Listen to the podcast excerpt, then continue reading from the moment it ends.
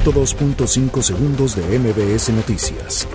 El fiscal Gerardo Márquez confirmó que las armas utilizadas por el alumno del Colegio Cervantes el pasado viernes son propiedad del abuelo, con quien vivía el estudiante de sexto grado que disparó en nueve ocasiones.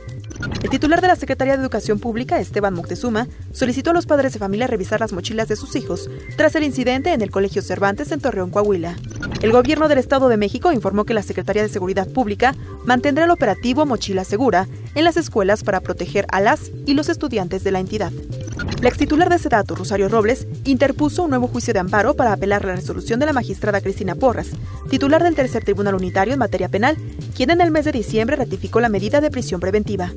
El secretario ejecutivo del Instituto Nacional Electoral, Edmundo Jacobo Molina, interpuso un juicio de amparo contra la Ley de Remuneraciones de los Servidores Públicos y la Ley Federal de Austeridad Republicana.